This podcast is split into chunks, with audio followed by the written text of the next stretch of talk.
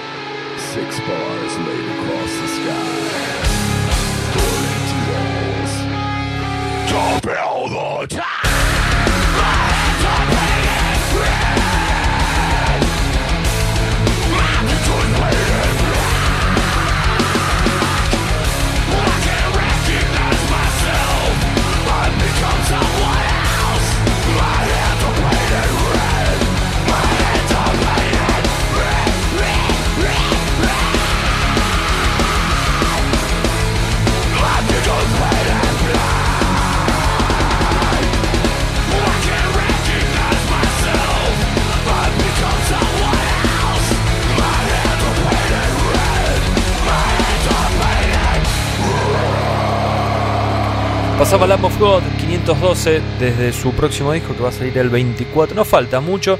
Y me llamó la atención que ya estén con un disco listo porque hasta hace un par de semanas nada más estaba el baterista de Lamb of God grabando con Megadeth. Bueno, pero ese batero te daba un disco por, por día. Sí, pero pensé como que... Además habían dicho como que se iban a tomar un tiempo porque te acordás que Sí. tuvieron todo el quilombo del cantante preso y todo Que va a, eso. ser, eh, su, a escribir su biografía. Ya está escrita, ya en cualquier momento sale. Autobiografía, este caso. Sí, hasta me habían ofrecido para editarla, pero No la veo. no la veo, no. Hay que En Argentina no. y es jodido, es jodido porque hay que vender bastantes libros para que tenga sentido y Sí. bueno, no, no la veo muy bien a la biografía de Randy Blight. Me encantaría, a mí me encantaría sacar todo, ¿no? Pero Eh, sí. no quiero quedar en la calle tampoco. No. Si no, no vamos a poder seguir grabando estos podcasts. Bueno, Astilla, hace un par de semanas que fuimos a ver Animal Sí, y después vos fuiste a ver a Piltrafa y yo fui a ver a Machine así que quería hablar un poquito de, de esos shows en vivo. Bueno, Animal lo vimos los dos. La, la review de cada uno de los shows eh, la pueden leer en la Headbangers 91, que ya está en la calle con No More en la portada. Pero ahora que pasó un poquito más de tiempo, ¿te cambió la sensación? ¿Seguís pensando más o menos lo mismo? A los dos nos había gustado. sí, yo Lo- fui las dos noches. Vos Sí, yo fui la primera nomás, sí. Y, A mí me había parecido un poco desprolijo el, el, primer show. No, fui al segundo. Vos me dijiste que estuvo un poco mejor eso. El segundo corrigieron, en, en- en el segundo show corrigieron algunos desperfectos que se habían originado en el primero. Sobre todo, la, viste, creo que las mencioné en la revista, el cierre de las canciones como que no estaban muy pensadas para el vivo, entonces como que se sorprendieron de la reacción de la gente querían, una vez finalizada una canción, querían volver a replicar, no sé, un estribillo. Sí, fue medio raro eso. Entonces como que no quedaba muy prolijo. Sin embargo lo hicieron el domingo, pero menos, menos veces. Sí. Quedó un poquito más prolijo. Eh, me parece que ya para el domingo se había roto el hielo, o sea, ya Sí, los nervios se- iniciales los habían superado. se sentía más confiada y la gente también estaba un poquito menos este, excitada. De todos modos, mucha gente obviamente repitió función. Sí. eh, y creo que un debut es un. Este caso se ve un reestreno, pero vuelve a ser un debut porque. Y sí, muchos años. muchos años. Tiene que ser de este modo, o sea, un poco desprolijo también. Este, un poco, si querés, con unos matices que no son los esperados para un show de, de animal, porque la desprolijidad para mí sería lo que habíamos hablado después del show, de, de hablar tanto entre tema y tema, que es una característica de Jiménez, pero ya pasó de moda eso, hablar de Sí. y canción. Y Sí, digamos, para el que no estuvo o no leyó la review, entre cada canción Andrés hablaba y hablaba. Y había canciones de tres minutos y Andrés entre tema y tema hablaba dos. O sea, era una bestialidad. O Barrio Patrón que dura 50 segundos y la intro, o sea, la intro no, eh, digamos, lo que habló Andrés duró dos minutos. Es como fue de- demasiado eso. Y a mí se me hizo así como medio poco dinámico show y un poco desprolijo. Y era como que eso contrarrestaba con todo lo demás que era todo muy bueno, digamos, las canciones para mí se mantienen bien y eso, eso igual es muy personal, ¿no? Porque Obvio. de hecho leí a alguien diciendo las canciones envejecieron mal, bueno, es discutible, cada uno tiene su gusto, pero nadie puede negar, por ejemplo, que sonó increíble, sí, sonó muy bien, eh, mejor que la mayoría de las bandas internacionales que se presentan en el mismo lugar, o sea, me mató el sonido y eh, me dio como un poco de lástima decir, bueno, qué cagada que no pudieron complementar las dos cosas. Ahora algo que me llamó la atención, vos hiciste la nota con ellos antes del segundo show. Y en la nota, Andrés dice, yo a estos shows le doy 7 puntos. Al primer show 6.50. dice, le doy 7 puntos y se queda pensando, bueno, 6.50. Entonces me pareció que no estábamos tan errados en no... Porque lo más fácil para nosotros que era, era salir y decir, la rompió Animal, el mejor show del mundo, buenísimo, vieron con todo y que siga el circo y quedamos bien con la banda, con el manager, con los fans, que si- los fans siempre quieren que digas que el show estuvo buenísimo, bla, bla, bla. Siempre tratamos de ser honestos y decir, mira, no- me gustó esto, esto no me gustó. Y bueno, con Animal pasó eso. O sea, a mí me pareció que la a vos también, que las canciones se mantienen, al menos las que hicieron ahí, que fueron, me pareció que fue una lista inteligentemente armada.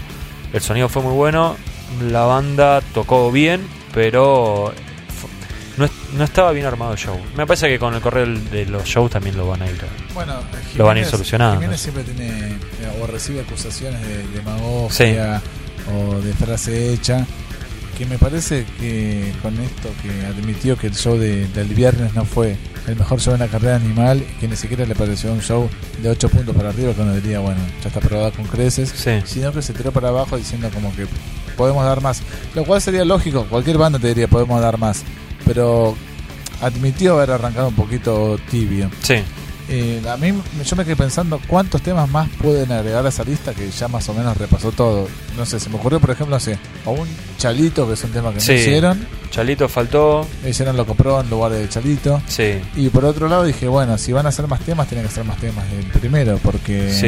después- Vos me dijiste que hicieron alguno más el segundo día. el segundo día hicieron Esclavos de Ilusión, Esclavos de Ilusión. como fue grabado Claro. en Poder Latino, viste que hicieron Sí. la reversión acústica. Sí.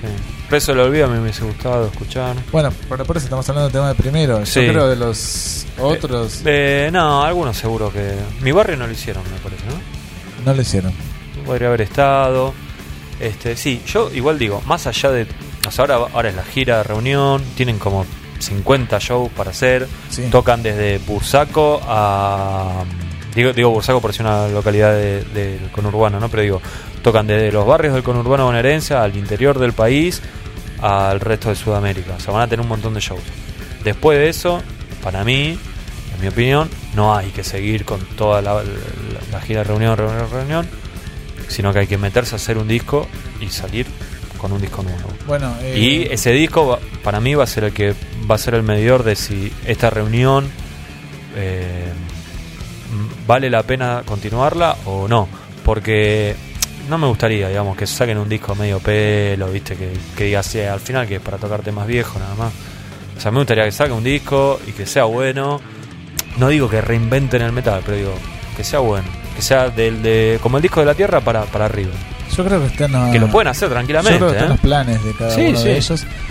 Y hay que ver también qué sucede con De la Tierra, porque estaba anunciado un segundo disco. Van a tocar en el Rock en Río Sí, de Brasil. Sí, La misma fecha donde toca Metallica con Motley Crue. sí. Es una fecha bastante fuerte.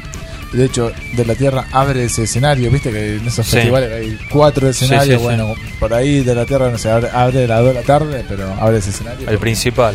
Claro, Pero vos, vos estás dudando de si va a haber un segundo disco. Yo creo que va a haber, ¿eh? No, yo no digo que no lo vaya a ver. Ahora digo que Jiménez tiene que componer Para los dos para lugares. los dos lugares. Me parece que él me dijo que tenía seis temas para De la Tierra. Así que eso como que los iba a dejar para De la Tierra. Y yo calculo que eh, Andreas eh, va a meter un par, que el batero va a meter un par y que calculo que Flavio va a meter un par también.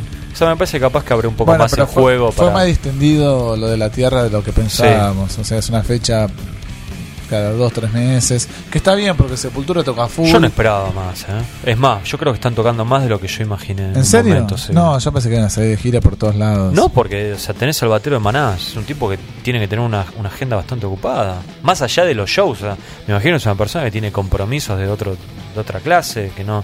Y a Andreas toca, Sepulturas toca mucho. Y Flavio también está tocando con los, con los Kylax por toda Claro. Latinoamérica. Bueno, sí, eso no lo tenía tan presente, pero digo, Sí. o sea, son, son todos músicos de primera línea que tocan todo el tiempo. Es jodido. Pero bueno, bueno, Bueno. eh, Animal fue uno de los shows. Yo fui a ver a Machine Head, que bueno, eh, comparte algún, de hecho, comparte algunas cosas con Animal. De hecho, Andrés estaba en el show de Machine Head, estaba arriba. Eh, y bueno, era un show, estaba destinado para el fanático porque ya se sabía que iban a tocar más de dos horas. Fue sin banda soportes, es el formato este que se está poniendo, no de moda, pero se- es cada vez más recurrente, que se llama An Evening With, bueno, en este caso, An Evening With Machine Head, que es una, una noche con Machine Head. Ah, mira, no sabía. ¿Qué más hizo eso? Y por ejemplo, Pearl Jam hace poco en Estados Unidos estuvo haciendo algo parecido. Y en realidad tiene más sentido en Estados Unidos que acá, porque acá no hay, o sea, se, digamos, se puede tocar más temprano y las bandas soportes son bandas nacionales que en general están ahí porque garparon, entonces las mandan a tocar re temprano y no hay problema horario. Pero en Estados Unidos, que no pasan tanto estas cosas, pasan, pero no tanto. Si Machine Head quiere tocar dos horas y media, es muy complicado porque eh, salen de gira con dos o tres bandas más que, que son parte de, de la gira, o sea que no es que van cambiando show a show, entonces no las pueden mandar a tocar a las 6 de la tarde. Y si se pasan después, creo que es después de las 10 o después de las 11, por cada minuto, Rofle una vez lo explicó bien, por cada minuto es como que les empiezan a cobrar una multa. Sí. Y termina siendo mucha plata y además de que nadie quiere perder plata, no son bandas que tienen una posición como para poder perderla. Como él les justo explicaba que Per Jam si quiere puede tocar y le chupa un huevo y si pierden 10 mil dólares se cagan de la risa. En el caso de estos tipos, y no, no les causa mucha gracia perder 10 lucas, entonces eh, no lo pueden hacer. Bueno, entonces lo que hizo Machine en Estados Unidos fue hacer la gira An Evening With, en donde tocaban solo ellos y el Funky iba era fan de Machine Head, o sea, no, no iba fan de otra banda porque tocaban solos. Bueno, esto lo trasladaron a Sudamérica, para mi sorpresa, no me imaginé que iban a, venir con, con este tipo de giras. Y estuvo buenísimo porque, bueno, soy muy fanático y que toquen dos horas y media implica que toquen muchas más canciones de las que tocarían normalmente, sobre todo que es una banda que últimamente tiene muchos temas largos. Pero me dejó un poco el sabor amargo de que no hicieron muchos temas de los primeros discos que ya los vienen olvidando hace bastante. Es una banda como que vive muy del presente. Y me dio lástima como que esta era una buena oportunidad para meter alguna perlita y no pasó. Entonces lo único viejo que hubo eran los temas más conocidos. Old, eh, Davidian, Tenton Hammer y uno solo del tercer disco de, The Burning Red, que fue From This Day, el, el- el tema este rapeado, el tema polémico de Machine Head, que también fue medio como una entre comillas, no, no lo pensó nadie esto, lo pensé yo solo, pero fue como, entre comillas, una derrota de Rob Flynn porque hizo ese tema, pero lo hizo cantado, no lo hizo rapeado. Entonces fue como que todo lo que dijo durante 15 años se lo terminó tragando y, y bueno, nada, quedó ahí. Fue el primer show con el nuevo bajista. En. Argentina sí, sí. Jared, que muy bien el tipo, muy buena, muy buena escena, buena imagen, cantó, tocó a full, cantó a full, porque Adam Deuce cantaba bastante, el ex bajista, así que bueno, también cantó acá y nada, el show estuvo, estuvo muy bien, eh, sonó bastante bien, fue raro porque empezó sonando muy bien y, después de la mitad en adelante empezó a, a variar un poco, pero pero nada, la verdad que dos horas y media de Machine Head para mí fue genial y no, no me lo hubiese imaginado antes de, de que se anuncie esta este, esta gira. Viste que creo que fue la- en el podcast pasado que yo te contaba que cada vez que viene una banda va menos gente. Sí, Si comparas este show de Machine Head con el anterior, que fue hace 3-4 años, fue menos gente todavía. bueno, pero la primera vez que vino Machine Head, Sí. eh, Dimos ni Maxi fueron, Sí, con Malón. tocó Machine Head en obras, Sí. sin las populares habilitadas Sí. y sin la platea habilitada, y con únicamente campo, y ni siquiera en. Está bien, pero eso 100%. fue hace más de 15 años. Lo que te quiero pero en decir un es. momento donde todas las bandas llevaban gente, Sí, no. Body Count y llenó obras. No, no, vos lo que me crecí es que nunca fue una banda muy popular, tenés razón. Nunca en Argentina nunca fue una banda muy popular. Eh, nunca. Pero además de eso, ahora fue menos gente que hace 3 o 4 años. Con sacando discos buenos. El último no es tan bueno, pero digamos, la, la actualidad de la banda es muy buena. Sí, es una banda activa discográficamente. Y teniendo en cuenta que venían a tocar dos horas y media, yo hubiese pensado que podría llegar a ir más gente. No sé cuánta gente fue, calculo 700, 800 pagas. Para una banda como es, mm, calculo que es medio poco. De todos modos, también las entradas cada vez son más caras, hay mucha inflación, es, es difícil hablar de plata, de si Sí. está bien o está mal lo que... Si te pones a fijar, más o menos los shows hoy en día en Argentina salen lo mismo que shows en Estados Unidos si haces el cambio del tema del dólar. O a veces un poquito más caro. Eh, la diferencia creo yo es que en general en Estados Unidos te aseguras que el show va a sonar bien, que lo vas a ver cómo, etcétera, etcétera. Y acá es medio una lotería, Con más bandas también. con más bandas. Acá es medio una lotería y bueno, qué sé yo. Es, eh, yo calculo también, la gente está... Hay menos consumo en general en el país y me parece que además hubo tantos shows en estos años que la gente está como eligiendo un poquito más, ¿viste? A dónde va, a dónde, Sí. a dónde pone el, el billete. Pero bueno. Bueno, vos fuiste a ver a Piltrafa que no tiene nada que ver con, con Machine Head. En realidad fui a ver un tributo al London Calling, el disco, uno de los discos más emblemáticos de, de The Clash, que en diciembre del año pasado cumplió 35 años clavados, porque eso Mustaine, viste, cuando le preguntaron lo de Euthanasia, dijo, no, todavía no se cumplen 35 años, se cumplen tal día, no sé. Sí. Bueno, estamos en los 35 años de London Calling, así que una gente se encargó de organizar un, un recital tributo a ese disco emblemático de The Clash, Sí. con la premisa de que cada banda que tocara esa noche tiene que hacer al menos un cover de los británicos. Yo llegué justo para Gatos Sucios, una banda que en algún momento estuvo ligada. Que fue en Asbury. En Asbury, en Flores.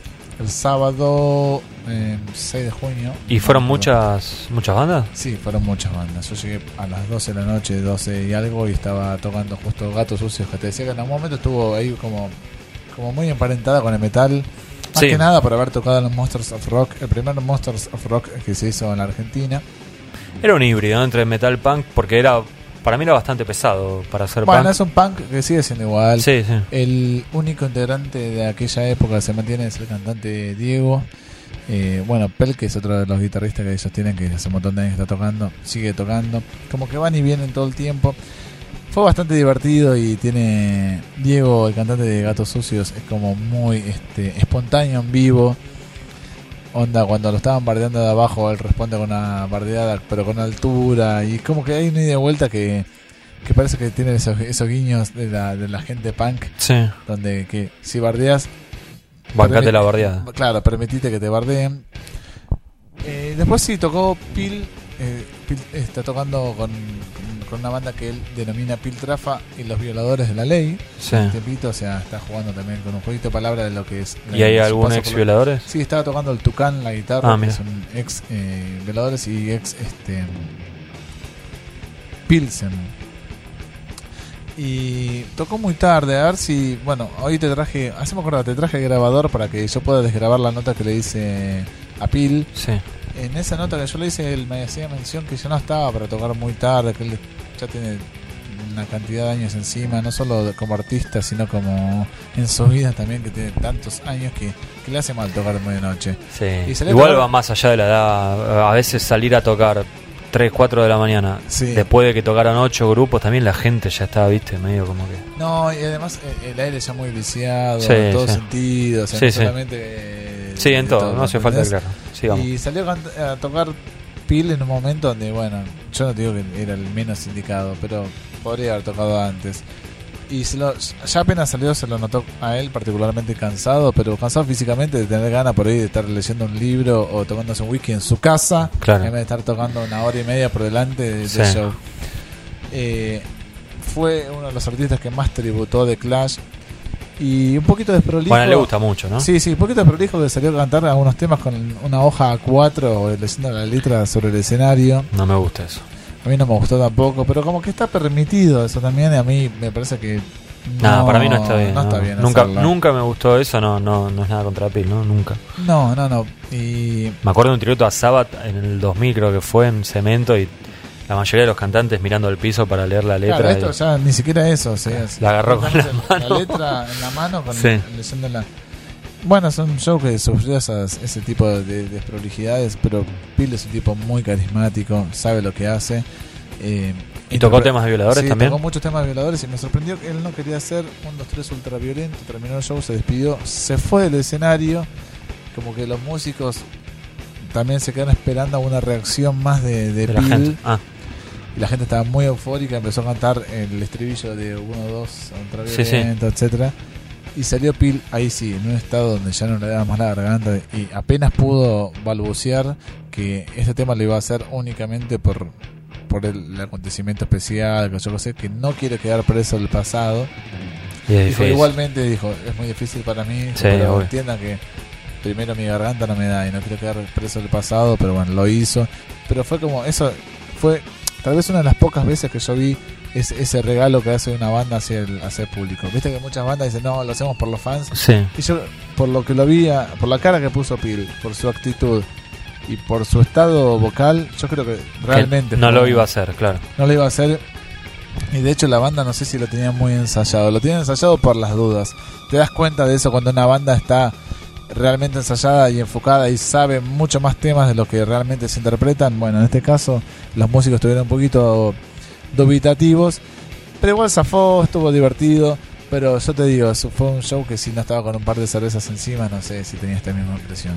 Bueno, Astilla, para cerrar todo esto, ¿te parece si escuchamos a Animal haciendo un cover de violadores como para que tenga un poco más de sentido? ¿Te parece? Sí, además el animal que grabó eh, con la misma formación que está tocando en vivo. Sí, exactamente. La de Marcelo Castro y Titi la polla. ¿Es Titi o Titi?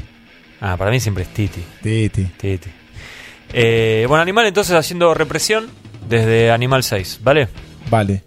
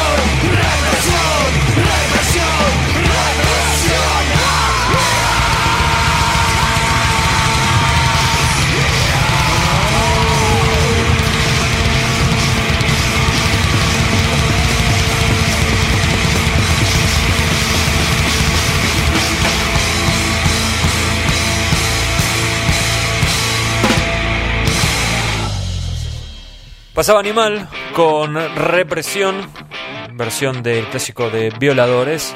Y les queremos recordar, estimados amigos, que tenemos un Ángel Bangers en la calle con entrevistas con Animal, con Yawning Man, con Lindemann, el cantante de, de Ramstein. Y esa entrevista además cuenta con también el testimonio de Peter Tactren porque lo llamé y estaban los dos, así que hablé con los dos a la vez. Hay un informe del black metal argentino, hay entrevistas con Tribulation, con eh, Extreme. Está Gracias por la magia de Cathedral de Forest of Equilibrium, que estuvimos hablando con Cass Jennings, además el, desde el Pogo, con Satan, eh, Steven Wilson, Adrenaline Mob, Jay Massis, Machine Head, Mago de Oz. Y además de todo esto está la nota de tapa que es Fate No More. Fate No More sacó un disco nuevo, Sol Invictus. ¿Te fue gustando más el disco? Sí, lo dejé de escuchar porque lo quiero comprar en la tienda Headbangers. Quiero Bueno, tenerlo hoy te lo puedo llevar entonces. Hoy me lo puedo llevar. Eh, me parece un gran disco. A medida que va pasando me gusta cada vez más. Eso es lo que me gusta también de los discos este, actuales. Que no buscan la inmediatez, no buscan el hit este, instantáneo, no Sí. buscan la fórmula No, está lejos fácil. de eso, ¿no? Y me parece que va creciendo a cada escucha. Bueno, la entrevista, que en realidad son dos entrevistas que se hicieron con eh, Billy Good y con John Hudson, eh, están en la nueva Headbangers, en la Headbangers 91. Y eh, además de hablar del disco nuevo, también se repasa toda la trayectoria de la banda desde su formación hasta los días que nos eh, acompañan en este momento. ¿Steven Rosen hizo una de esas notas? No, John Witherhorn es otro Sí. de los cronistas que tenemos en Estados Unidos. Es el autor de o sea, no el autor, digamos, el eh, ghostwriter que le dicen en Estados Unidos de los libros de um, Al Jorgensen, The Ministry, Claro.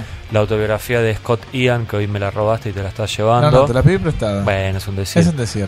Eh, y también está trabajando, estaba terminando, me dijo, la autobiografía de el cantante de Agnostic Front, de Roger Miret. Uy, qué opada. Puede estar buena esa. Creo que tiene muchas cosas interesantes para contar Roger Miret. Si la- todo. si las cuenta todas, Sí. si las cuenta todas, creo que puede ser muy, Sí. muy interesante, más allá de si te gusta o no eh, la banda. Pero bueno, sí, John Widerhorn hizo esos dos eh, reportajes. Y igualmente eh, es un informe completo que tiene también declaraciones de los otros músicos, de Mike Patton, de Roddy Bottom, etcétera. Este, bueno, fuera del aire yo te dije, elegite un tema de, de Fate No More, así graficamos todo esto y se te empezó a complicar. Sí, porque se me vinieron muchos recuerdos a la cabeza. Ah. Viste, soy un, soy un niño. Fuiste muy fanático de Fate No More, me dijiste. Muchísimo, re fana. Eh, hasta que, bueno, ya está. Sí, se te fue bajando el entusiasmo, está bien. Sí, está bien, es full. Suele pasar. Fana en mi interior, ¿no? En las redes sociales, en Twitter, en Facebook, ¿está bien? Te entendimos, Juanpa. Creo que el tema que quiero pasar es Malpractice. Sí, se me complicó la elección, pero definitivamente me quedo con Malpractice, que es un tema incluido en Angel Dust, el último disco que supuestamente incluyó a Jim Martin en guitarras, pero después con internet, Wikipedia e investigando te das cuenta que las violas las había grabado el bajista Billy Good, en realidad. Él no Y- dice eso, estimado amigo. ¿eh? Jim Martin ya sé que no le Sí, dice sí. eso. Y vos, Y vos porque además que le, sí. le quitaron las, las partes de viola. Él dice que grabó las partes de viola y se fue y lo editaron. Yo digo que sí le falta una impronta ¿Más metalera? martiniana. Él tenía mucho de, de rifiar, no solo de hacer machaques, sino de rifiar, hacer como unos punteitos. Y este tema Malpractice me parece que es el que más este, rememora su faceta. Igual para mí perdió muchísimo Jim, Jim Martin en la banda.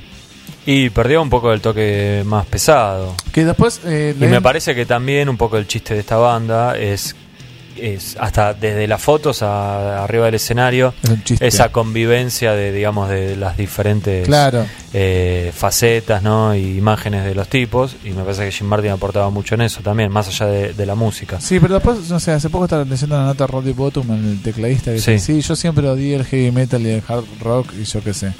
Tuviste riff, tuviste chabones que usaban remeras, tenés un bajista que tocaba en brujería, Sí. eh, o remeras Napalm Death, baji- Eh. baterista que tocó en- Mm. hasta en Sabbath, tocó, porque no solo tocó con Ozzy, también sí, tocó sí. Black Sabbath. Como que si no te gusta, bájate. Igual esta- estaba claro que era el menos metalero del grupo. Está bien, o Fate No More toca de Está soporte bien, pero una cosa es escucharte un disco entero de Judas Priest, otra cosa es tocar en una banda donde hay algunos riffs Está bien, metaleros. Tocas, principalmente en shows donde hay bandas metaleras. No importa.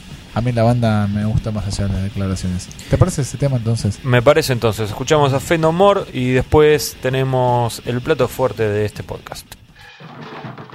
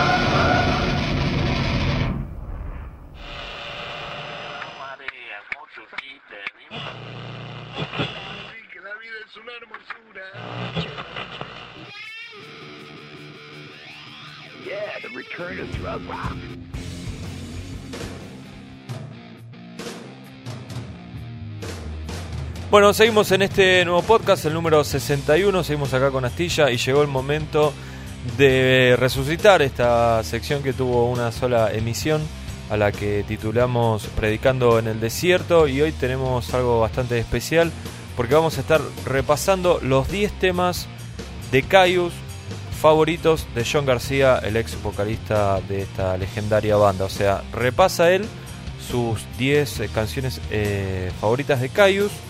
Así que nosotros lo que vamos a hacer es con Astilla vamos a ir escuchando en tiempo real esos temas, damos nuestra opinión y además Juan Pablo nos va a estar eh, recordando cuáles fueron las declaraciones de John García con respecto a estas canciones. Vale aclarar que el orden va, eh, o sea, es descendiente, empezamos con del 10 al 1 y no tenemos nosotros nada que ver con el orden, no son nuestras 10 canciones, sino que son solo las de John García. Estas declaraciones que va a estar leyendo Juan Pablo fueron extraídas del sitio web de la revista Classic Rock, revista inglesa, la revista favorita de Juan Pablo, ¿no? Sí, por lejos. Bueno, comenzamos. Después de la Headbanger, claramente. Obviamente, obviamente, esa no se discute. Bueno, arrancamos con el puesto número 10 y es Thumb, que es el tema que abre eh, Blues for the Red Sun, el segundo disco de Caius, que para mí, no sé si estás de acuerdo, me imagino que sí, es donde la banda encuentra por primera vez su sonido, que es lo que hoy conocemos como Stoner Rock. Sin dudas, no entra en discusión, me parece. El primero había sido Brecht, donde eran muy jóvenes, tenían Flock, 17, y 18 años. Tenían ese EP que se llama Son of Chaos, ¿no? Algo Sí, así. que también son muchos de los temas que están en, en Rech. Pero pará, ya en Blues for the Red Sun eh, tenían 20 años, no sé cuánto tenía, dice Josh Homme. Sí, 19. Josh Homme 20, 21, sí, 21. sí. Siempre fue, o sea, su estadía en Es más, creo que del año fue muy set- joven. Es del año 72. Eh, Josh.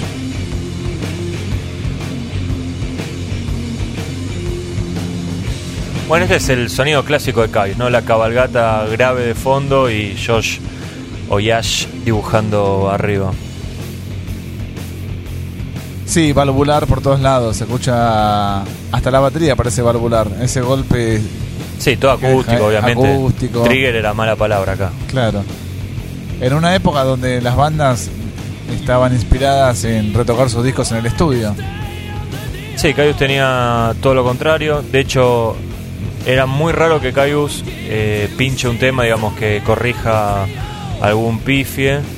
Y me acuerdo de Josh Homme des- diciendo, no importa si el que escucha se da cuenta que corregimos algo, porque nosotros sí vamos a saber que lo hicimos y yo no quiero saber eso. Entonces se grababa todo en vivo y, digamos, eh, lo que salía, ¿no? Y si salía mal, bueno, se hacía todo de vuelta, ¿no? Sí, volvieron a traer también este, a la luz lo que fueron los 70, los 60 con las zapadas en un disco, o sea, discos Sí. de estudio zapados. Sí, lo increíble es que ellos, eh, al menos en esa época, no, o sea, decían no estar influenciados por esa onda, sino que siempre citaban como influencia al hardcore y el punk. Que yo lo veo más como una, como una cuestión de actitud, pero en el sonido, digamos, eh, es difícil escuchar hardcore y punk en Caius, aunque tienen partes rápidas los, los temas y eso. Pero bueno, ¿qué, qué decía John García de este clasicazo de Caius? Sí, eh, John García dijo, cuando Josh y Brand Bjork, que es el baterista, trajeron esta melodía y esta canción, para mí no sabía que tendría un impacto tan grande. Sí, Siempre disfrutamos de tocarla en vivo. Recuerdo la primera vez que tocamos en Milán, Italia. No sabíamos qué esperar, pero la reacción fue genial. Recuerdo que no éramos capaces de escucharnos, ya que estaban gritando las letras muy fuertes. En definitiva, fue una experiencia increíble y es una canción realmente genial. Josh y Brandt escribieron una gran canción. Recordemos que Brandt Bjork es el compositor de los temas más copados de Caius también. Sí, de los grandes clásicos de Caius, eh, en casi todos tuvo participación. Tal es el caso, bueno, este de Samb Pulgar, que mm, Pulgar es la traducción, que es eh, de, de los dos, ¿no? De Josh Homme y de, y de Bram Bjork. Este rebaje es increíble porque... Super Sabbath. Super Sabbath y es lo que para mí muchas bandas trataron después de, de copiar muchas veces sin éxito, de venir con un beat y cambiarlo Sí.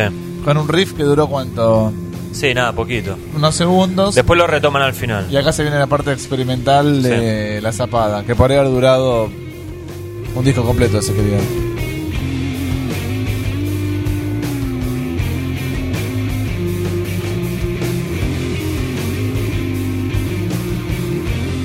Este es uno de mis temas favoritos de Caius. Me sorprende que John García lo haya elegido en el puesto 10 y no entre los primeros 5 porque es un tema...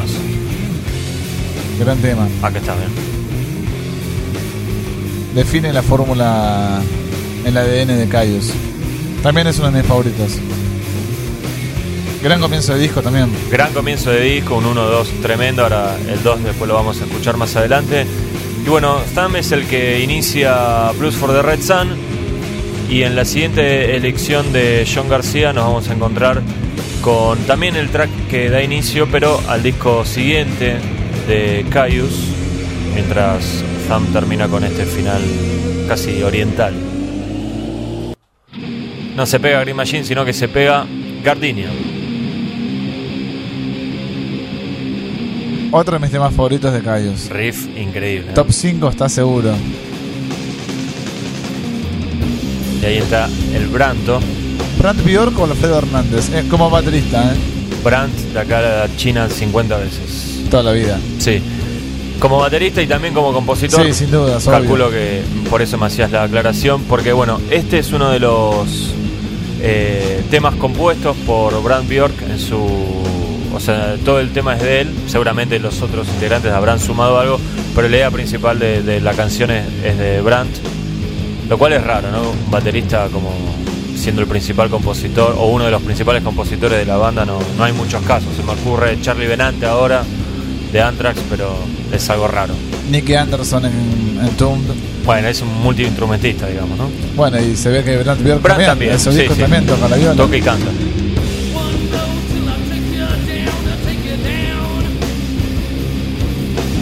Gardini es una flor. ¿Es una flor alucinógena? No sé, no creo, me parece que no. Pero la historia de esta canción es que eh, Brandt iba manejando por la ruta y vio esta, esta planta, esta flor y se, se bajó y se inspiró por ella y hizo esta canción. La canción habla de andar por la ruta a 666 millas por hora. Fresca la letra, ¿no? Eh, sí, se podría decir que sí. Ya se nota la diferencia bajista para mí en este tema. Entre Nico Claro. Oliveri, que grabó Blues for the Red Sun, Sí, a Scott Reader, que es más de meter dedos y de llenar. sí, un bajo más punteador. Toca muy bien igual Nico Oliveri. Dos excelentes bajistas. A mí siempre me gustó más eh, el estilo de, de Scott Reader, A mí más el de Oliveri. me imaginaba. Es más cabeza, Nick. Me gustan los nombres en inglés con apellidos en italiano. Joe Satriani, así. Nick Oliveria, ¿sí?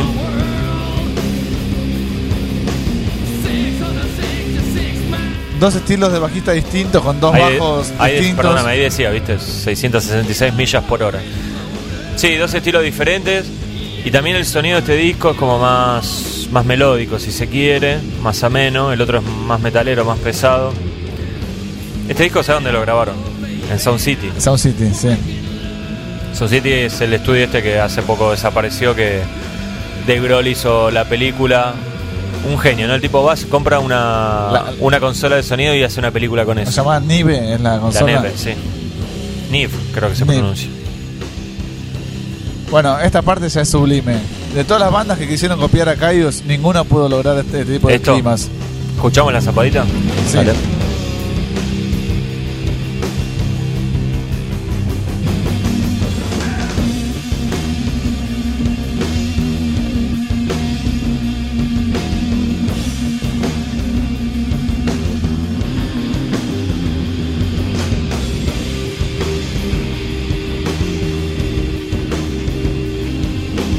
Contame, Juan Pablo, ¿qué, qué dijo John García, el cantante, ex cantante de Caius? Juan García, bastante Juan honesto, García. porque dijo, esta es una canción que escribió Brandt Bjork y yo todavía toco en vivo en mis shows.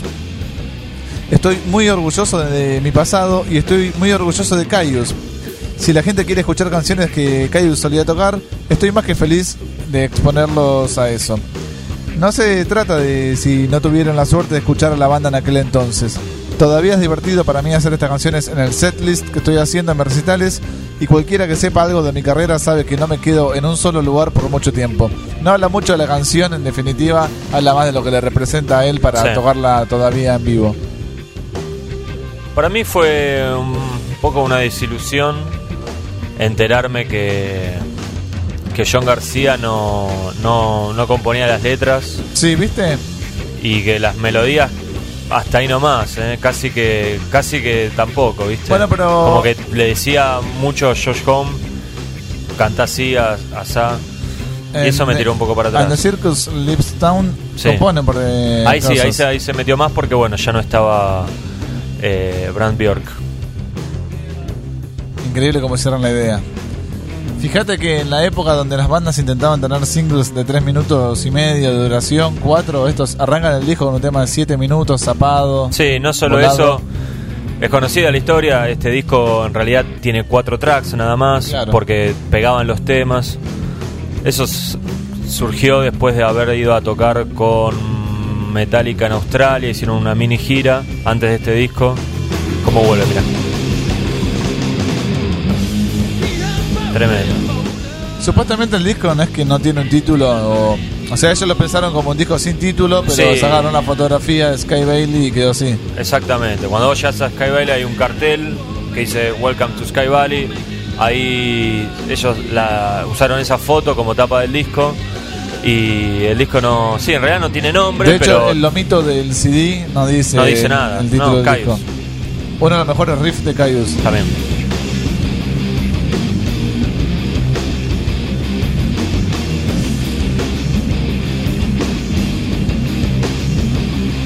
Yosh no, no usaba del machaque, pero cuando lo, hace- lo usaba lo hacía bien, ¿no? Es un re buen violero.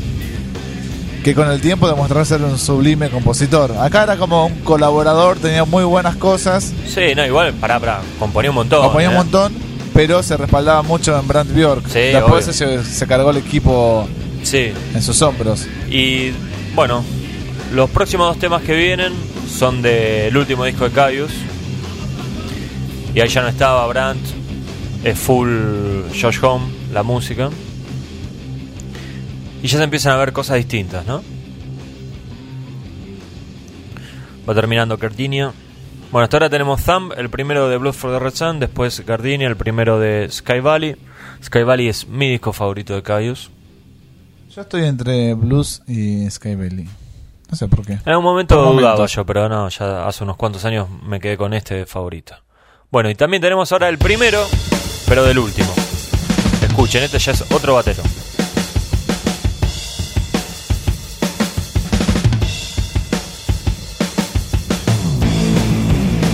Sonido diferente también, ¿no? Como parece mucho bajo, parece. Sí. Tema rutero 100%. Sí. Para fumar huila. No es de mis favoritos este, ¿eh? No lo hubiese puesto yo en el top 10. Me parece como demasiado simple para Caius. Es buen tema. Sí, obvio. Hubiera puesto otros, pero es buen tema. Ya, te no, ya notás a primera vida la forma de tocar de Alfredo que es distinta Sí, a la otra de cosa. Otra cosa. Buen batero también, ¿eh? Pero muy pegador para una banda como Caius. Necesita más groove, ¿no? Y se ve que se llevaba bien con, con Josh porque para Después lo llevo a Queens of Stone claro, Age. para el primero de Queens of Stone Age lo, lo llamó también a Alfredo. Un disco en donde eh, el bajo también lo grabó Josh Home. Ah, no, la voz Scott No. Reader. No, no, Corrier no, ni está en la foto, no, el que está en la foto es eh, Nico Oliveri. Pero lo grabó todo Josh Home. En el primero de Queens, digo, ¿eh? Ah, Acá no, sí. Estamos hablando de discos distintos. Perdón, perdón, perdón. No, acá sí, acá lo grabó Scott Reader, obviamente. Ah. ¿Qué dice John García de este? Sobre Huracán, Josh y yo la escribimos juntos. Mirá vos, ahí García aparece como compositor. No recuerdo si fue en su habitación o su garage. Realmente no pienso muy a menudo en cómo, dónde o cuándo estas canciones fueron compuestas. Hurricane es una de esas canciones rápidas que sabíamos de inmediato que iba a terminar en el disco. Estoy todavía muy enganchado con esta canción y tengo una fuerte relación con ella. Por el momento no está en la lista de canciones que tengo planeada para hacer en Europa, pero uno nunca sabe. El tema es Hurricane, creo que no lo habíamos dicho, perdón. Uno está acá escuchando música y me pierdo en el frenesí del momento. Es el soundtrack del Globito. ¿Cuántos hinchas de Huracán serán fanáticos de Caius? ¿Tres? Yo conozco uno, ¿Uno conoces? y vos también lo conocés.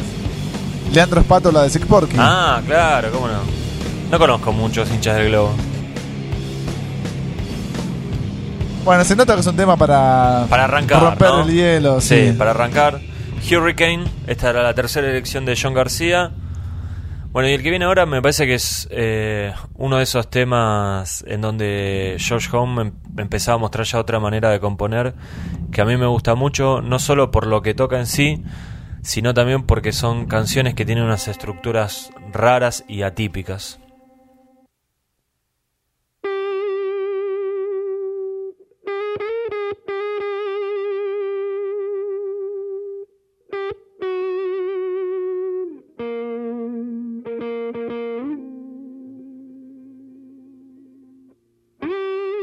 Medio tanguera, ¿no?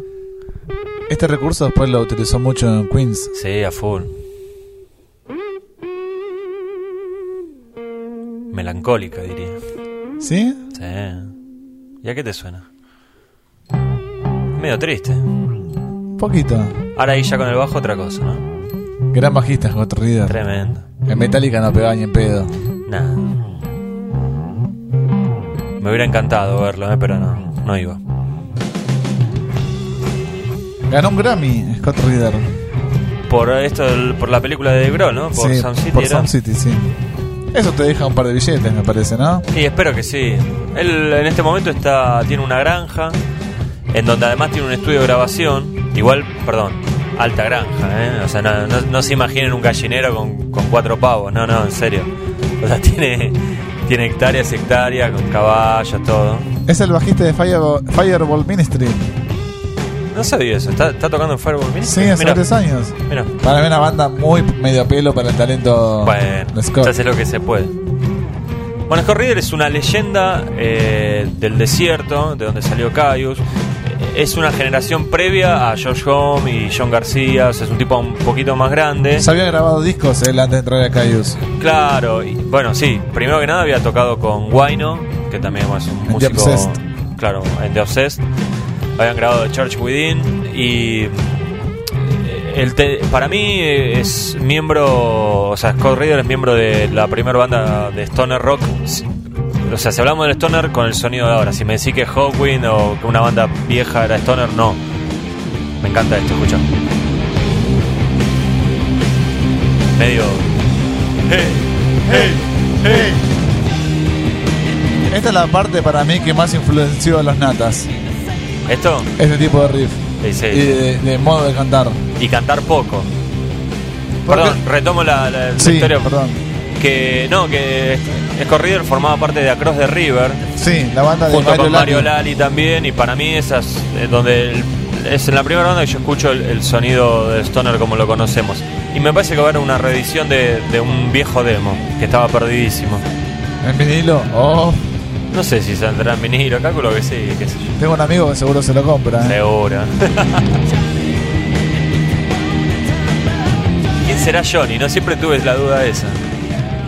Al que digo, llaman Johnny. Claro, Johnny. claro. No, no sé. Me quedé ¿Qué? pensando. A ver, mira, yo te digo lo que dijo John García sobre ver. el rodeo. Acá se explayó un poquito más. Esta fue otra de esas canciones que se hizo antes de llegar al estudio Sound City en Van Nuys, eh, Los Ángeles. O sea, Oh. lo, lo volvieron a grabar en Sound City. Sí, sí, sí.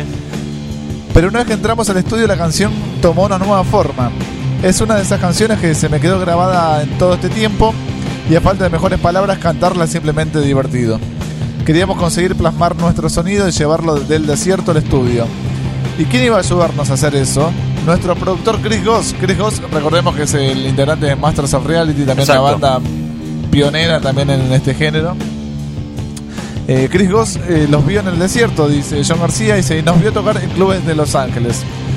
Y ser capaz de capturar el sonido en vivo en el estudio era bastante fácil para él. Como banda éramos jóvenes, apasionados y estábamos hambrientos por conseguir capturar esa energía del show en vivo. Y Chris Goss hizo un gran trabajo. Me parece que está bien lo que dice John García porque es algo que te quería mencionar antes. Es una banda netamente para ver en vivo, Cayo. Es una banda que te imaginas que estas improvisaciones que están en los discos en vivo pueden durar más, menos, tener menos notas o menos, no lo sé. Pero están destinadas a eso, a Sí. jugar y a improvisar y a también coquetear con el error y con los climas y manejar los tiempos. Y trasladar eso al estudio siempre fue tarea complicada. Muchísimas bandas quedaron truncas en el intento. Y ellos no. Ya te imaginás cómo podría haber sido un show en vivo. Lástima que las filmaciones, los shows, los primeros shows que hay en Malísimas. YouTube son malísimas. Las mejores son de esta época y que no es justamente la, la más jugosa. Escuchemos el final.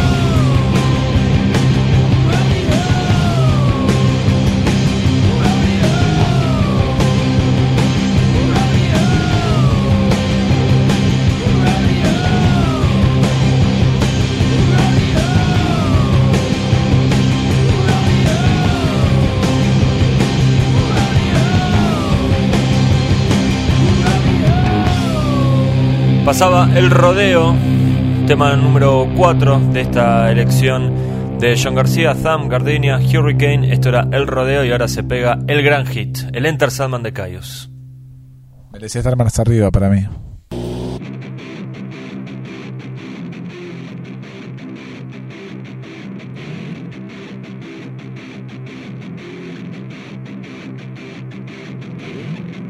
Pasa que yo siempre tuve una relación particular con esta canción porque es un temazo súper hitero, me encanta.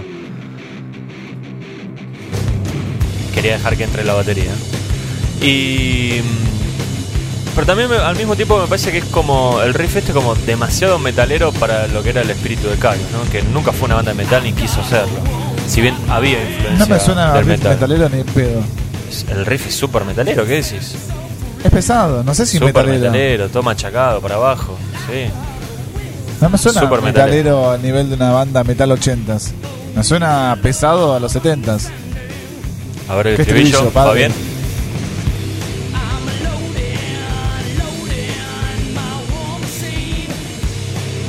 Otro tema que me sorprendió mucho la primera vez que me enteré que era de Brand Bjork. Siempre Sí. me imaginé, sobre todo al empezar con la guitarra, dije, bueno, esto es Josh Holmes sí o sí. No, era de Brand Bjork.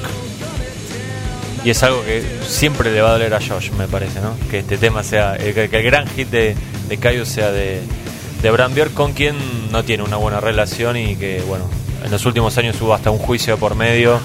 Así que Debe haber por el, por el uso de- del nombre de, de Caius, Caius Live, toda esa historia, que no viene ahora al caso, pero bueno, Este riff me parece que es de los emblemáticos que vos podés tocar en tu casa miles de veces y practicarlo con tu banda millones de veces, pero nunca vas a poder tocarlo como se grabó y lo Ah. toca en vivo Joe Home. Seguro. O sea, hay, hay temas que son así, los puede tocar Sí. únicamente la, la persona que, Que lo o los compuso o los interpretó en Sí. su momento. Para mí este es un ejemplo emblemático. Sin ser complicado ni nada, por eso digo, es Sí, tan sencillo que tiene que tener esa magia. Y es raro, bueno, habla, habla bien de Kyle, ¿no? Que en el tema más hitero de ellos hay un solo de bajo. Sí, O sea, de Nico Olivieri que de toca Nico bárbaro. Oliveri, sí, sí. Ahí viene. Ah, no, después, perdón. Acá lo replica la viola, Sí, pero después manda solo viene. de bajo frente a la base.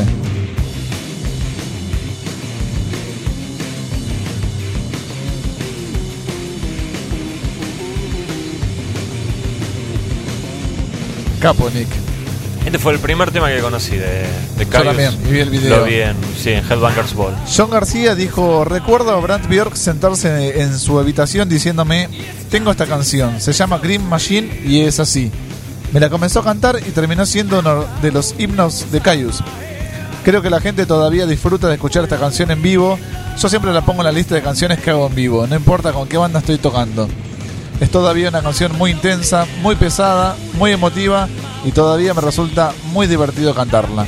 Viste que John García dijo muy pesada, no dijo muy metalera. Bueno, algún día voy a hablar con Josh y le, y le voy a decir, ¿no te parece que era muy metalero? No le debe gustar el metal a Home. Josh? No creo. Algunas cosas sí y otras no. No lo veo escuchando Manowar. No, eso seguro que no. Bueno, Green Machine pasaba. Era el puesto número 5. Y en el puesto número 6, otro temazo. En este caso de Sky Valley. Corte de difusión. Sí, uno de los pocos videos de Caius es de esta canción. En realidad no tan pocos, tenían varios. Del primero estaba Green Machine y Thong Song. El segundo no recuerdo ninguno. Del segundo está este. Perdón, perdón. eh, me, me salté Wretch. Digo, de Blues estaba eh, Green Machine y Thong Song. De Sky Valley solo este, Demon Cleaner. Este, sí, perdón. Y en el último es donde había más. eh, bueno, había dos también: el, el Rodeo y. eh, Hurricane. Perdón, el Rodeo no, One Inch Man era. One Inch Man, sí. ¿Estará One Inch Man en, en el top 10? Ya veremos. Veremos. Recuerdo la versión de Sick Porky en tributo. ¿De este tema? ¿No estaba en el tributo Sí, claro que sí. a Caius? Sí, sí. Que le bajaron el tiempo, me parece, a la batería. Castilla habla del tributo argentino a Caius, Listen Without Distraction, que lo hice en el 2004 creo que fue. 2004. 2005, no me acuerdo bien, pero fue hace mucho. Me suena a 2004. Me parece que fue 2005, me parece. Habría que chequear. Si no te acordás vos, yo te he puesto a vos y lo sacaste en el 2004. Después soy yo que tengo mala memoria. Te has puesto una porción de pizza. Bueno, hoy no te la pago. Bueno, Este tema para mí es de lo mejor que hizo Caius, es de George Home y me parece que más allá de gustos tiene algo que es innegable y es, es muy original. Es un tema en, en el que el 90% de la canción es la batería haciendo exactamente lo mismo. No cambia en la intro, no cambia en el verso, no cambia en el estribillo. Solo en un momento cerca del final ahí tiene como un cambio de ritmo y también queda haciendo lo mismo por varios minutos. Eh, esas cosas con el tiempo uno las va apreciando y creo que es lo que hace que después de tantos años es, Kai es una banda que con solo cuatro discos sigo escuchando de forma muy recurrente, ¿no? Me gustan dos cosas de Caius. Una, que John García reconozca la influencia y su devoción por Ian Astbury. Sí. Al nivel que su mail es ianastbury arroba no sé qué, ¿no? Algo- No, el mail era de cult, arroba algo, sí, no voy a decir qué. Bueno. y dos, que para mí la decisión que tomó Josh Holmes, si le correspondió eh, el 100% a él, no lo sé, pero ese impulso de decir, bueno, ya di todo lo que tenía que dar en Caius, se terminó, pasemos a otra instancia, Sí. habla de una mente eh, inquieta y musicalmente años luz, incluso de sus compañeros de banda, porque tal vez el, el próximo disco que siguiera Under Circus Lives Town hubiera agotado la fórmula y hubiera opacado todo esto. No lo sabemos. Si antes que correr el riesgo, lo dejó ahí. Ves acá cambió la bata. John García dice, tenemos un video de esta canción, justo Sí. que estábamos hablando. La pasamos muy bien haciéndolo con Josh Brandt, Scott Reader, Alfredo Hernández y el director Fred, que por desgracia ya no está con nosotros. Hago un paréntesis porque menciona a Alfredo Hernández que no grabó el disco y Scott Reader eh, sí lo había grabado. Sí, lo que pasa que mm, eh, Brand Bjork ni terminó de grabar el disco y se fue. Claro, Es más, hay un tema que no lo grabó él, lo grabó Alfredo, lo grabó Alfredo. No, no, no, no, lo grabó otro baterista. otro batera. Sí. Retomo las declaraciones de John. Creo que hicimos algunos videos de Tool también. Perdón, creo que hizo algunos videos de Tool, está referenciándose al director que hizo este video. Esta fue también una de las primeras canciones en la que tenía que hacer como un recitado y era algo a lo que yo no estaba acostumbrado, lo escuchamos a comienzo. Así me tomó alrededor de 12 a 14 horas poder cantarla, pero al final salió bien y Josh estuvo ahí conmigo dándome las indicaciones como siempre lo hacía. Fue una gran ex- experiencia, es una buena canción y todavía me gusta. Ahí corrobora que la banda era de Josh Combs, sí o sí. Escuchamos los dos solos que grabó al mismo tiempo.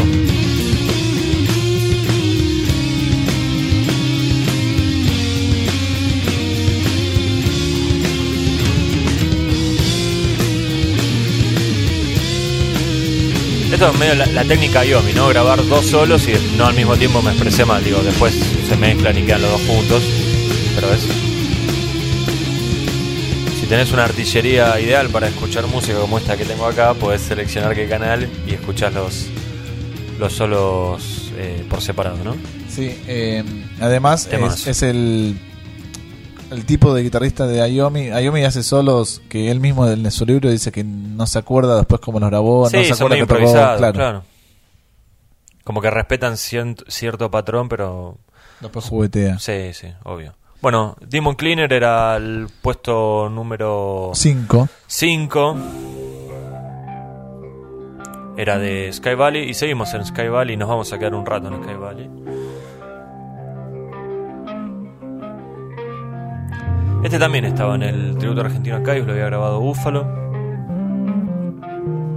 Es un tema bastante acelerado para lo- la media de, de Caius. Terrible sonido de viola. Me Me, encanta, encanta. este sonido de guitarra.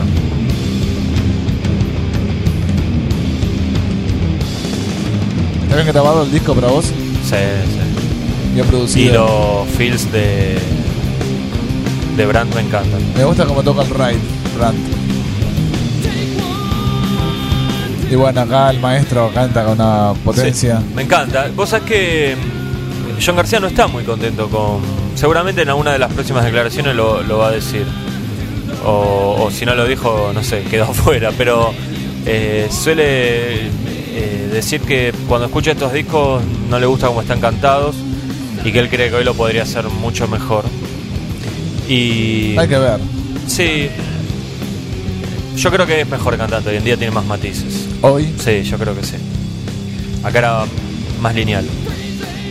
Sin embargo, dice John García, esta canción es el epítome de lo que hizo Caius. Energía, emoción y sentimiento. Ahí tenés una canción que es muy pesada y luego tenés esa hermosa lírica y la melodía genial arriba de todo eso. De eso se trataba Caius. Cuando pones algo hermoso sobre algo que es pesado y malvado, a veces se amalgama muy bien. Esto es lo que hace que esta canción sea perfecta para mí.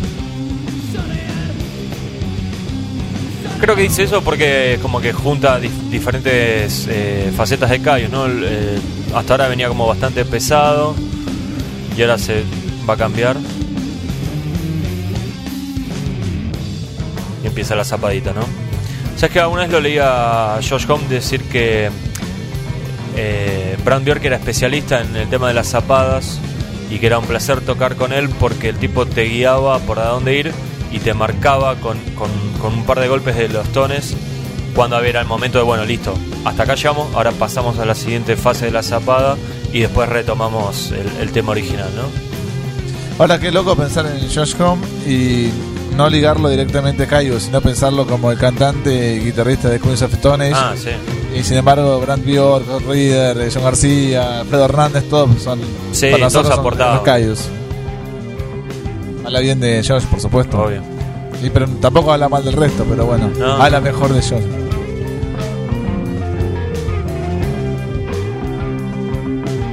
¿Viste otra faceta que tiene Caius? Es que no hay capas de guitarras en los solos o Sí. en los punteos. Eso, No, por ejemplo, no. en Pantera también lo hacía. Cuando En soleaba, algunos discos de Pantera era así. no, hay, no hay rítmicas. Capaz que grabó varias tomas de guitarra, no lo sé, pero cuando puntea o solea no, no se escucha, por lo menos. Y acá parecía que el tema moría, pero no. Hay una vuelta más.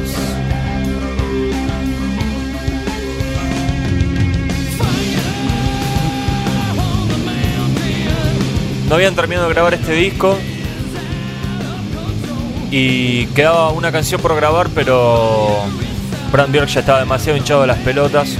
No es del todo claro qué pasaba, lo que, o sea, cuál era el motivo por el cual él estaba molesto, pero sí está clarísimo que el tipo estaba muy molesto dentro de Caius. Había una especie de celos con George Home por el control creativo de la banda. Eh, había, bueno, se había sumado Scott Reader ya hacía un tiempo y aparentemente Brandt tenía unos problemas con la mujer de Scott Reader. Lo cual es raro porque Scott Reader entró a la banda para tocar con Brand Bjork. O sea, en un primer momento eran como una dupla que se llevaba muy bien y después se rompió algo ahí. Bueno, finalmente se terminó yendo. Un tema de que no está en este top 10 de Sky Valley quedaba por ser grabado y bueno, eh, se fue Brand Bjork. Así que la presentación de este disco ya se hizo con Alfredo Hernández. Y seguimos en Sky Valley, ahora con Conan Trutman, había pasado Odyssey, estamos ya en el puesto 3. La verdad no puedo creer que Conan Trutman Me sorprendió. esté en el top, o sea, en el top 3, en el podio de los mejores temas de Caius, según palabras de John García. ¿Cuál es la explicación que da? Es difícil volver a escuchar estas canciones y pensar en cómo me hacen sentir, pero todavía me puedo relacionar con esta canción. Me hace volver a ese tiempo cuando yo estaba en el garage, en el dormitorio, en el estudio, escuchando a Josh y Brandt hablando de la letra y la melodía como debíamos hacer esa canción. Esto es todo lo que quería hacer en este momento de mi vida. Estaba cautivado con todo esto y esta canción me lleva de nuevo exactamente a ese momento. Para mí no se trataba de las drogas o las minas o cualquier otra cosa. Yo estaba totalmente centrado en mi banda y eso fue todo. Esta música me encendía. Y esta canción es una en donde es todo rápido, rápido, pesado y emocional. Me encanta. ¿Se habrá fumado uno y estaba hablando de otra canción? No, es verdad, este tema es todo rápido, no, no tiene eh, cambios de ritmo ni No, nada. digo para incluirla en el sí, podio. no, yo no, no lo puedo creer. Conan Trutman. Yo siempre digo que Sky Valley es uno de mis discos favoritos. Me parece un disco 10 puntos o 9.99 si querés, porque siempre digo que 10 hay uno solo. Pero al mismo tiempo digo que hay algunos temas que claramente son inferiores a- al resto. Dos o tres. Este es uno. Conan Trutman para mí no está a la, no bola está de la ruido altura. acá.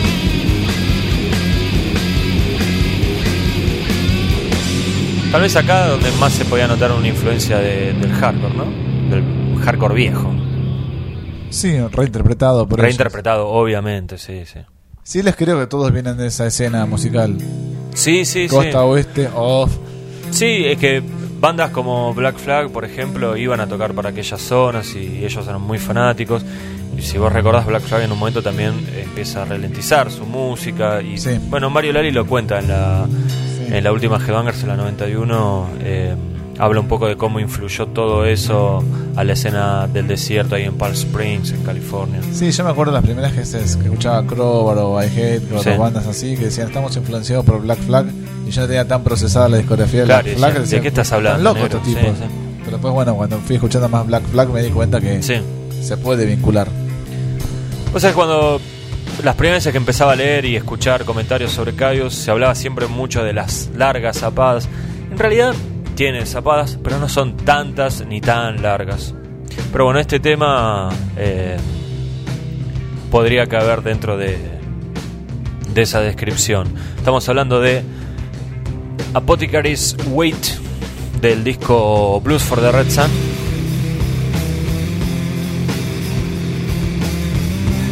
¿Qué dice, Algo que querido es muy John? cierto. A ver. Si le pones voces a esta canción la arruinarías. Aunque Bueno. nunca tocamos esta canción en vivo, siempre ha habido una parte de mí que quiere entrar y cantar en ella. Así que hay una batalla ahí. Tengo muchas ganas de ver a dónde me llevaría. Pero incluso sin voz creo que es una gran canción instrumental. Caius sabía cuándo poner voces y cuándo no. Y esta, esta sigue siendo una de mis canciones favoritas de Caius. Me sorprende que haya puesto esta canción en el puesto número 2, pero tiene mucha razón en eso de que Caius tiene unas grandes canciones instrumentales y que muchas de ellas no me las puedo imaginar con voz, no solamente porque estoy acostumbrado, sino porque ya veo que está craneada para haber sido instrumental.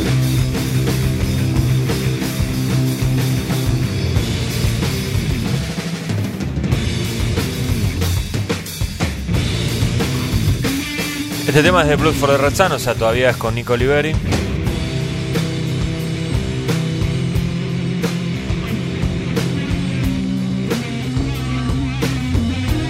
Bueno, ya nos estamos acercando ya al final de, de este top 10 elegido por John García. Hubo algunas sorpresas, Conan Trutman me sorprendió. Este también, me parece un gran tema, pero es raro que un cantante ponga una canción instrumental como uno de los 10 mejores, ¿no? Sí. Es raro. Hubo algunos obvios, Thumb, Gardenia, El Rodeo, Green Machine, Demon Cleaner. De parte mía yo prefiero otro instrumental que este. Si voy a incluir uno, prefiero otro. Y a mí me gusta, creo que el que más me gusta es el de el de Sky Valley. El de- Y después hay uno de And the Circus Lives Town que me encanta, que ahora no me acuerdo. el nombre. También, bueno, The Circle Town tiene varias partes bastante eh, zapadas. Yo hacía referencia a Asteroid, que viste que antes eh, te dije que hay un tema de, de Sky Valley que no grabó Brand Bjork. Sí, Bueno, es Asteroid. es, es ese. Lo cual siempre me pareció muy raro porque me encantaba cómo estaba tocado ese tema, la batería. Y bueno, no había sido Brandt. No recuerdo ahora quién fue el, el batero. Una vez, en una nota de la revista había salido el nombre. Sí, en el Gracias por la magia. El Gracias por la magia de Sky Valley, sí. Fue hace muchos años esos. Como también esto, ya van más de 20 años de la edición de este disco. Sí. 23 para ser Eso, preciso. bueno, está bueno que lo menciones porque creo que son discos que envejecieron muy bien, ¿no? Sí, suenan frescos, es verdad. suenan frescos. Creo que tiene mucho que ver el hecho de que haya tantas bandas intentando reproducir este sonido al día de hoy, que entonces sigue siendo actual esto.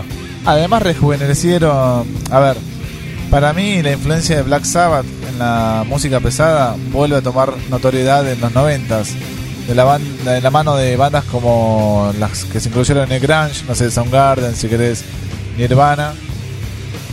Y después, por este eh, género musical, Sí, luego denominado Stoner, en una época era Space Rock, me acuerdo que también se le decía Sí. por Monster Magnet, Desert. Desert Rock. Y creo que ahí queda más claro, o sea, a ver, no le encuentro tantas cosas a mí de, de Black Sabbath. Tal vez, no, no No. dudo que usted haya escuchado a Yomi, pero son más evidentes en esto Sí, o en. Soundgarden. Sí.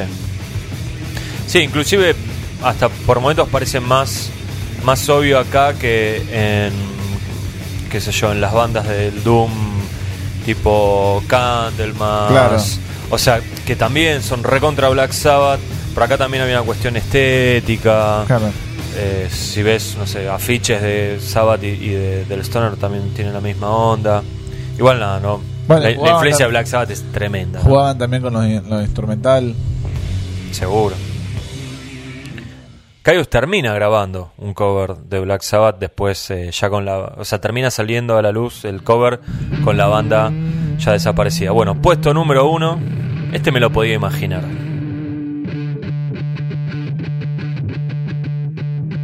Riff enfermo, ¿eh? Sí. Es el riff de One Inch Man. Este es el tema de Caius preferido de John García. Que no es un tema muy largo. Así que me parece que lo que podemos hacer es hablamos un poquito y después lo, lo ponemos entero, lo dejamos desde el comienzo. Porque además tiene una explicación bastante larga, John, de por qué eligió este tema como número uno. Dijo John García a la revista Classic Rock. Puedo tener una relación más personal con esta canción porque tuve mucha participación en ella. A medida que Caius crecía, estuve mucho más activo y creativamente involucrado en el proceso de composición. Escribimos esta canción cuando estábamos ensayando en un galpón en un pequeño pueblo llamado Bermuda Dunes, que está junto al lado de Palm Desert. Todavía era muy divertido para nosotros seguir con Caius, esta era nuestra vida y nuestros medios de vida, y era donde queríamos estar en ese momento. Cada uno quería estar tocando con los demás. Scott había llegado con ese riff, se me ocurrió la letra y la melodía vocal, Josh agregó su parte de guitarra y Alfredo metió su batería. Fue todo muy natural. Fue una de esas canciones que simplemente se escribió sola y era muy evidente que iba a ser algo especial para nosotros. Es una canción que siempre tendré en mi lista de temas y una canción que yo siempre voy a tocar en vivo. Tengo un vínculo emocional con esta canción que nunca morirá. Es una palabra que repitió mucho John García, el vínculo. O sea, me parece también su elección está más basada en el vínculo que le generó tal vez en su momento grabarla o el proceso creativo que lo que en definitiva terminó plasmado. Sí, es, entendible. El tipo fue protagonista de, toda esta historia. Cantó todas estas canciones. Bueno, menos Apothecary's Wait, que era instrumental, pero digo, eh, se entiende que elija según eh, sus recuerdos, si fue partícipe o no. Y bueno, en And the Circle Town es el disco donde más pudo hacer John García y tiene sentido que un tema de ese disco, y justamente sea este, que, tiene un video medio chotón, pero bueno, tiene video al fin, fue corte, eh, termina en el puesto número uno, ¿no es cierto? El hombre de una pulgada.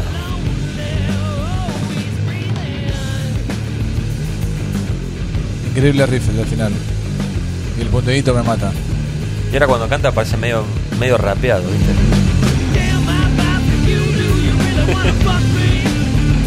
Entre comillas, ¿no? Yo leí sus discos favoritos y él menciona muchos de NWA, que es la banda de hip hop. De John NWA. Sí, es Mira. muy fanático, chabón. Muy fanático de eso. Bueno, ¿te acordás que en un momento había participado con eh, Crystal Method, era? Sí, es verdad. ¿Te acordás? Es buenísimo. Y con. Con un- que tenía un video- Uncle también. Sí, Creo. el video de Crystal Method era. Ay, no me acuerdo el nombre del tema ahora. Después lo- se lo- los voy a decir. Pero era buenísimo y participaba Wes Borland de Limp Bizkit en ese video. Bueno, estas fueron las 10 selecciones de John García. Vamos a repasarlas. Primero fue Thumb, después Gardenia, puesto número 8 Hurricane, 7 El Rodeo, 6 Green Machine, 5 Demon Cleaner, 4 Odyssey y ya en el puesto 3 aparecía Conan Trutman, Apothecary's Weight en el 2 y el preferido de John García es One Inch Man. Vamos a escuchar One Inch Man de forma completa sin nosotros hablando arriba. Espero que les haya gustado este recorrido a lo largo de la discografía de Caius. Fue la elección de John García, no nuestra. Seguramente nosotros hubiésemos incluido algunas canciones que acá no están y hubiésemos sacado algunas que dijeron presente. Esta fue una nueva emisión de Predicando en el Desierto, esta sección dedicada al Stoner Rock dentro del podcast de Headbangers. Esto no es un programa de radio, escuchamos One Inch Man entonces de Caius.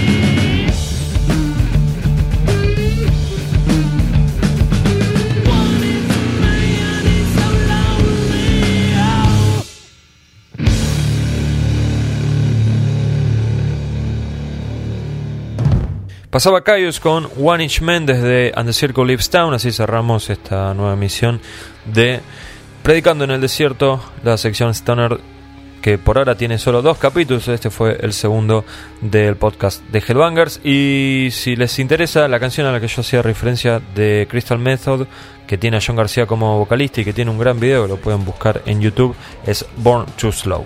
Y después de esa aclaración, no queda más que despedirse, señores. Les informo que la semana que viene, calculo que entre el martes 14 o miércoles 15 de julio estará en la calle la nueva Headbangers, la número 92, que entre otras tantas cosas va a incluir eh, reportajes con Halloween.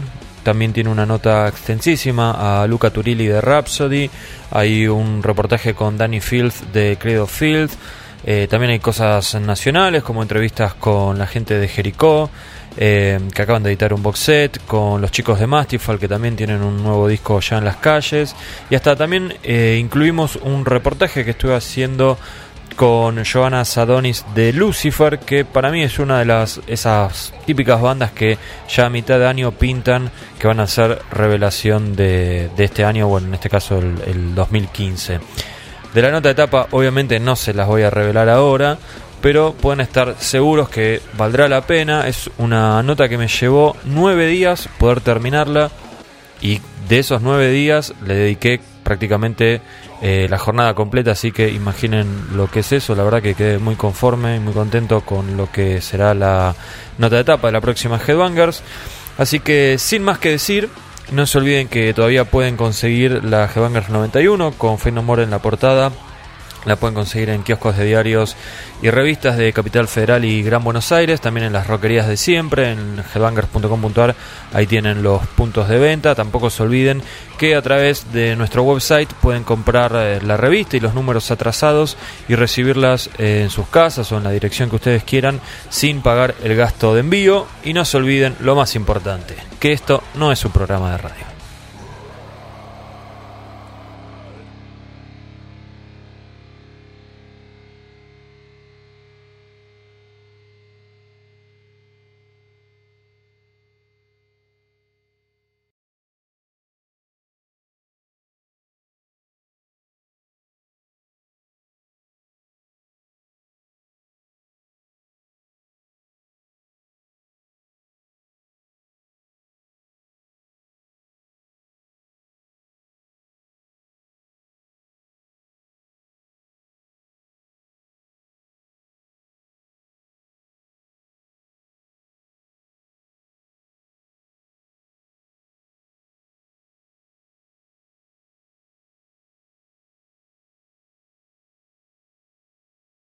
¿Qué más hizo eso?